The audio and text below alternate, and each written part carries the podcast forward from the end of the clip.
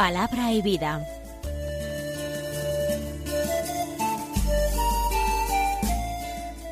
Con el Padre Manuel Horta, desde Sevilla.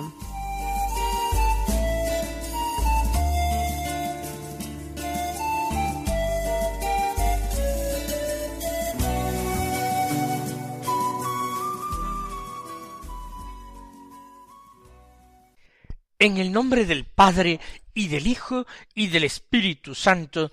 Amén. Alabados sean Jesús y María.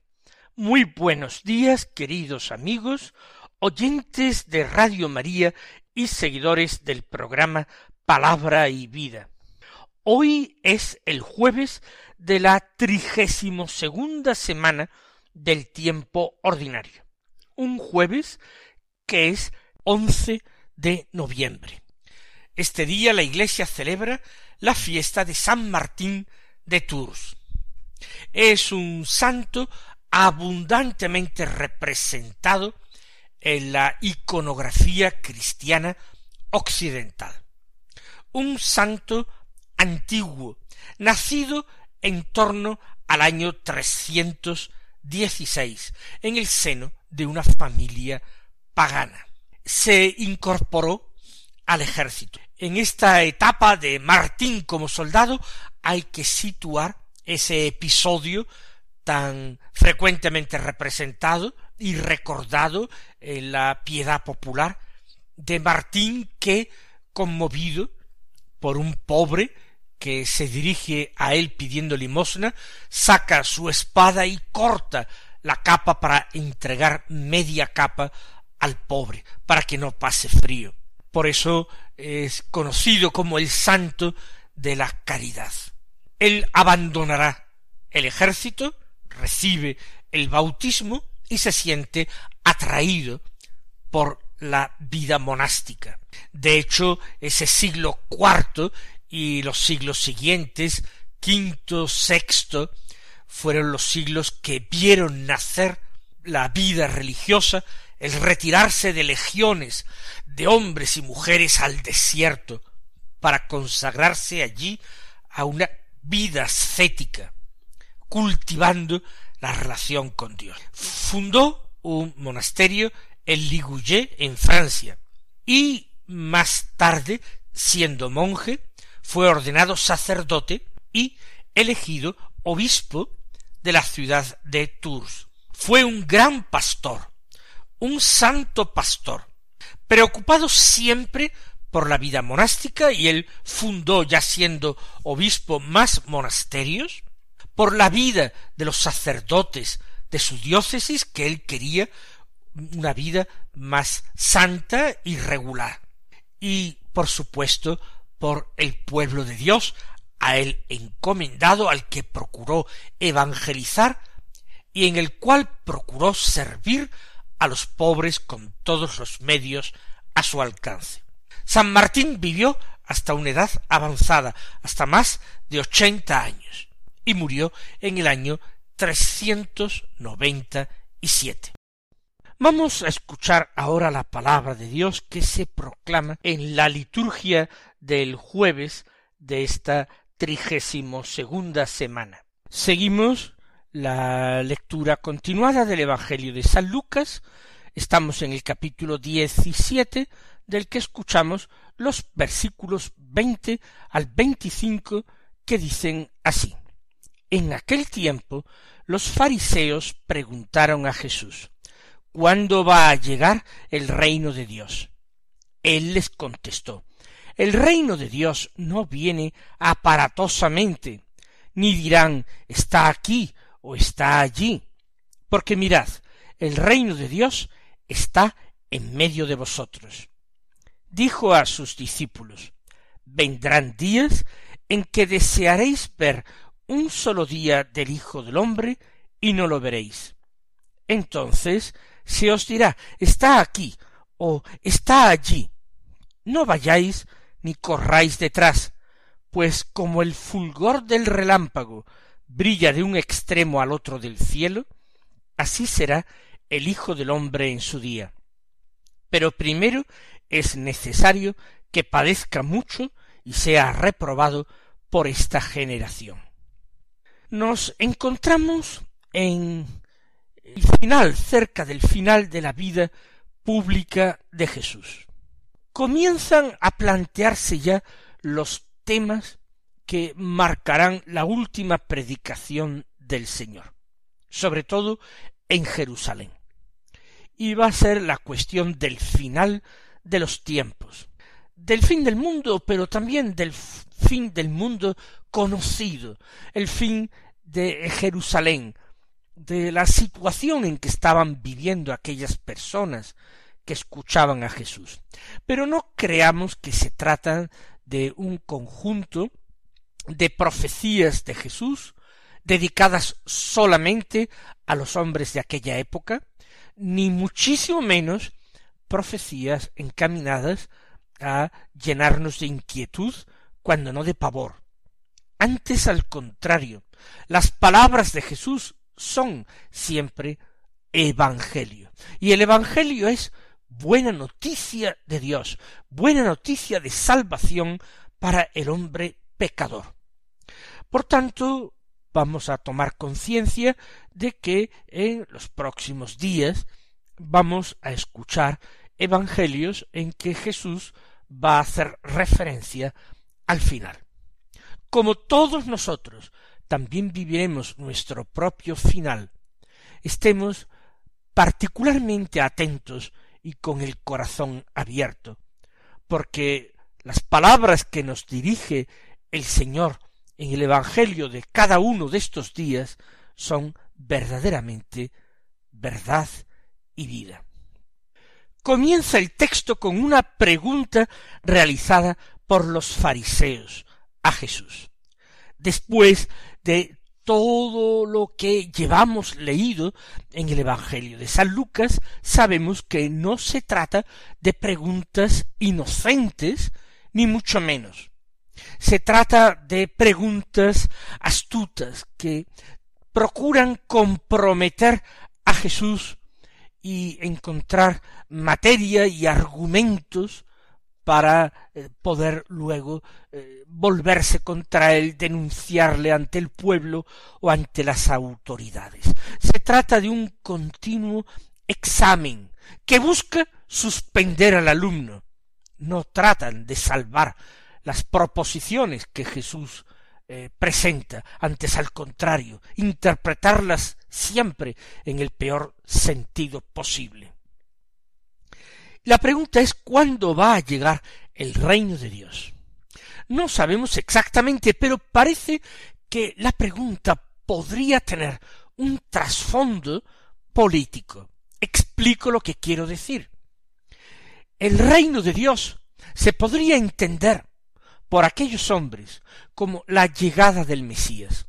El Mesías era el descendiente de David que reinaría sobre Israel, reinaría incluso sobre las naciones, en una época de paz absoluta, de triunfo, de prosperidad para el pueblo elegido de Dios.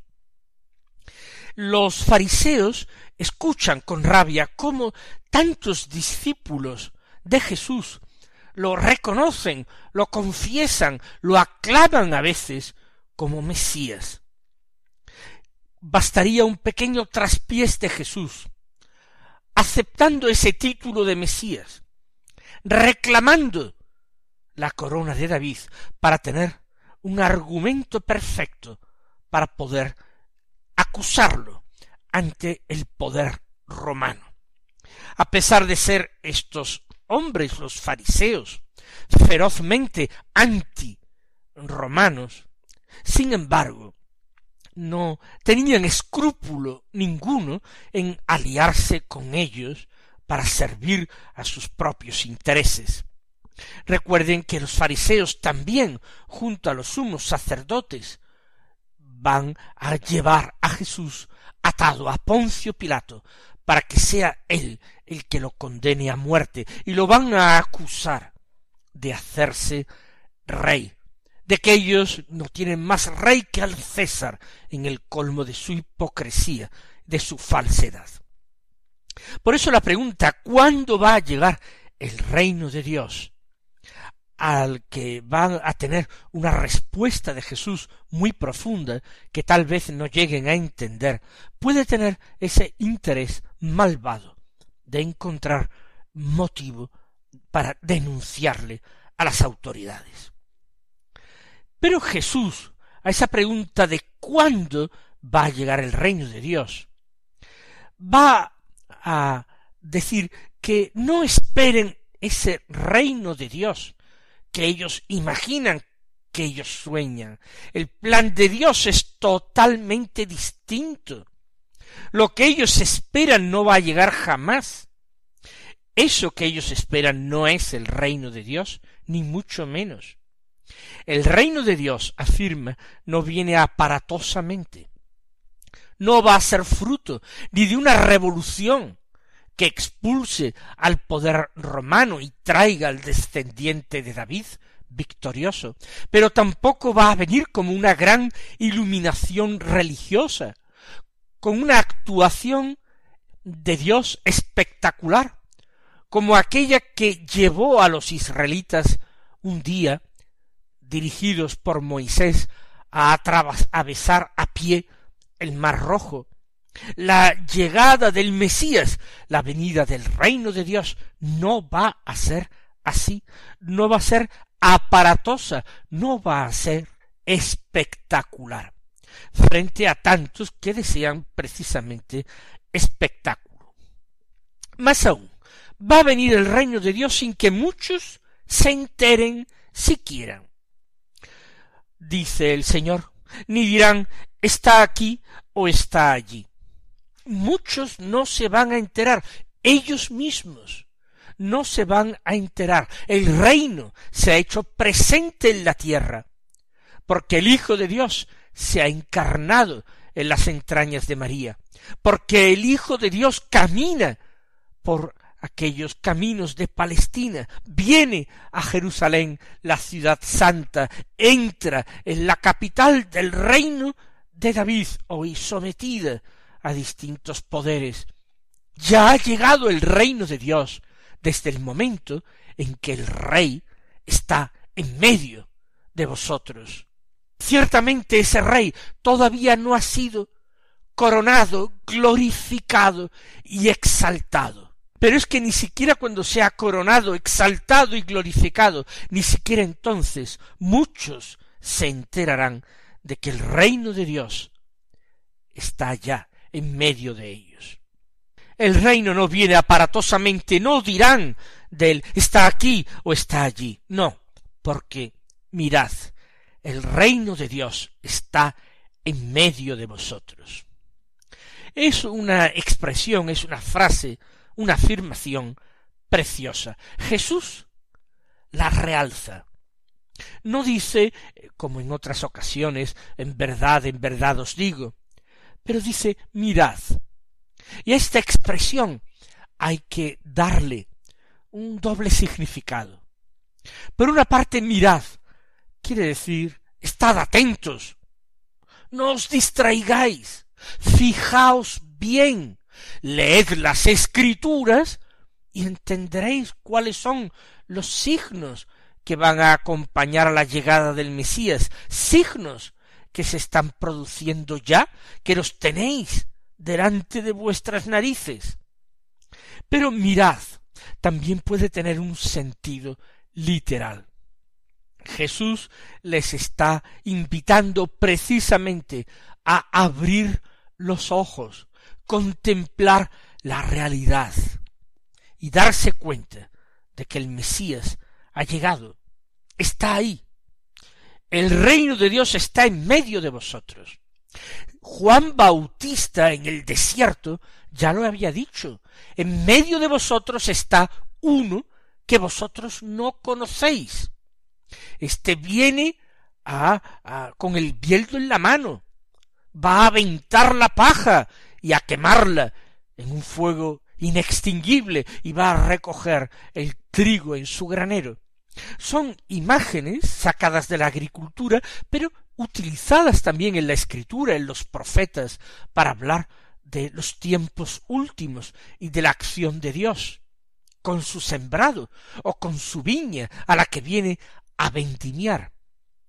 Pues bien, Juan Bautista lo había anunciado. Ya está en medio de vosotros. Más claro no podía ser. Ya, ahora. Y los fariseos, doctores de la ley de Jerusalén, nos dice el Evangelio que habían ido allí al Jordán a escuchar a Juan Bautista. Por tanto, no tenían por qué extrañarse de ninguna manera. Todo les estaba hablando de la llegada del Mesías. ¿Cómo es que ahora le preguntan a Jesús cuándo va a llegar el reino de Dios? No se enteran. Lo peor, tienen el corazón embotado, endurecido.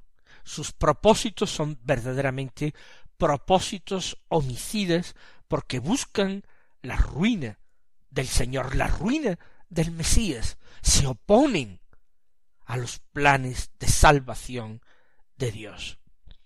El reino de Dios está en medio de vosotros. También se traduce en algunas ocasiones esa expresión el reino está en medio de vosotros por el reino está dentro de vosotros en el sentido en medio de vuestra misma persona, de vuestro mismo corazón, en medio de vuestra propia vida. También en ese sentido es perfecta y bellísima la expresión. El reino para nosotros es una realidad interior en primer lugar. Es nuestra aceptación rendida de que el Mesías Salvador ha llegado a nuestras vidas y que lo acogemos y que le damos a él toda la realeza para hacer y deshacer y disponer en nuestra vida a su antojo o mejor dicho según la voluntad de Dios. Aquí termina la respuesta de Jesús a aquellos fariseos. Ahora el Señor se vuelve a sus discípulos. Ahora no da una enseñanza, para sus enemigos, sino para sus amigos. Les dice, vendrán días en que desearéis ver un solo día del Hijo del Hombre y no lo veréis. Jesús se está refiriendo en futuro al tiempo de la Iglesia. Está en futuro, vendrán días, desearéis, futuro también, no lo veréis, futuro. El tiempo de la Iglesia es un tiempo de deseo, de deseo de Cristo, de deseo de su regreso, de su vuelta, es la oración, es la aspiración de la Iglesia. Ven, Señor Jesús. ¿El Señor tarda? No, el Señor está cerca, el Señor llega. Maranatá, ven, Señor Jesús. Llegará el, el momento en que desearéis ver al menos un solo día del Hijo del Hombre. No lo veréis, porque es el tiempo de creer y de esperar, no es el tiempo de ver. Entonces se os dirá, está aquí o está allí, pero no vayáis ni corráis detrás. Es decir, en ese largo tiempo de la Iglesia, tiempo de espera y de esperanza, van a surgir falsos mesías, falsos profetas. No ya profetas de Israel, no profetas para los judíos. La humanidad va a tener muchos falsos maestros que van a prometer la felicidad, quizás después de una revolución, de una revolución que asegure igualdad, fraternidad, libertad a los hombres, pero una libertad que no es la libertad que viene de la verdad, que es Cristo, una fraternidad que no es la caridad ni es el amor al prójimo hasta el sacrificio, una unidad que no es la que tiene que darse en torno a las personas divinas, al misterio santo de la Trinidad, única imagen de la verdadera unidad deseable no es la que predican otros mesías que tras una revolución comunista pretenden alcanzar la sociedad feliz, la sociedad sin clases, igualitaria, prometiendo un paraíso a los trabajadores y a los pobres. Ya sabemos en qué terminaron esas revoluciones, en el eh, salvaje y feroz individualismo del capitalismo liberal o en esos baños de sangre que ha propiciado la aplicación práctica de la ideología marxista. Esos son los falsos mesías, los falsos profetas. Vosotros no vayáis. Algunos os dirán está aquí o está allí el verdadero Salvador de la humanidad, el hombre iluminado que nos va a dar la felicidad. No vayáis ni corráis detrás. Pues como el fulgor del relámpago brilla de un extremo al otro del cielo, así será el Hijo del hombre en su día. Se distinguen perfectamente en este texto las dos venidas del Hijo de Dios, las dos venidas del Mesías a este mundo. La primera ha tenido lugar sin que muchos se den cuenta. El reino de Dios, acaba de decir el Señor, no viene aparatosamente. No van a decir está aquí o está allí. No, ha llegado sin que se den cuenta. Sólo la noche de Navidad fue anunciado a unos sencillos pastores en Belén. Y ya está.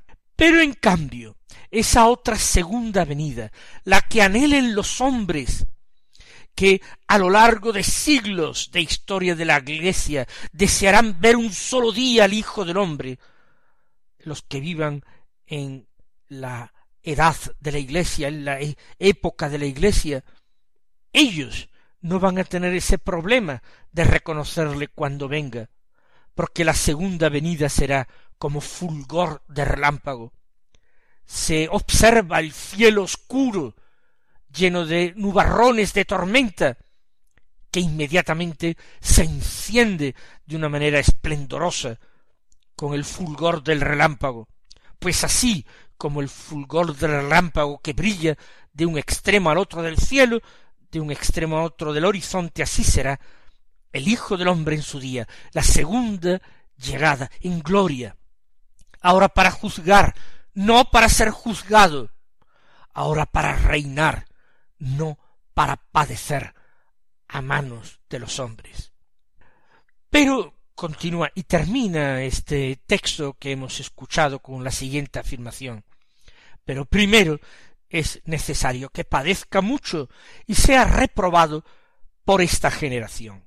Jesús anuncia ya su destino, lo conoce perfectamente. Él no camina a Jerusalén de una manera irresponsable o inconsciente. Él sabe a qué va, por qué va, para qué va. Es necesario que el Mesías padezca mucho, tiene que derramar su sangre en reparación por los pecados del mundo, tiene que ser rechazado, reprobado por esta generación. Mis queridos hermanos, que el Señor os colme de bendiciones y hasta mañana si Dios quiere.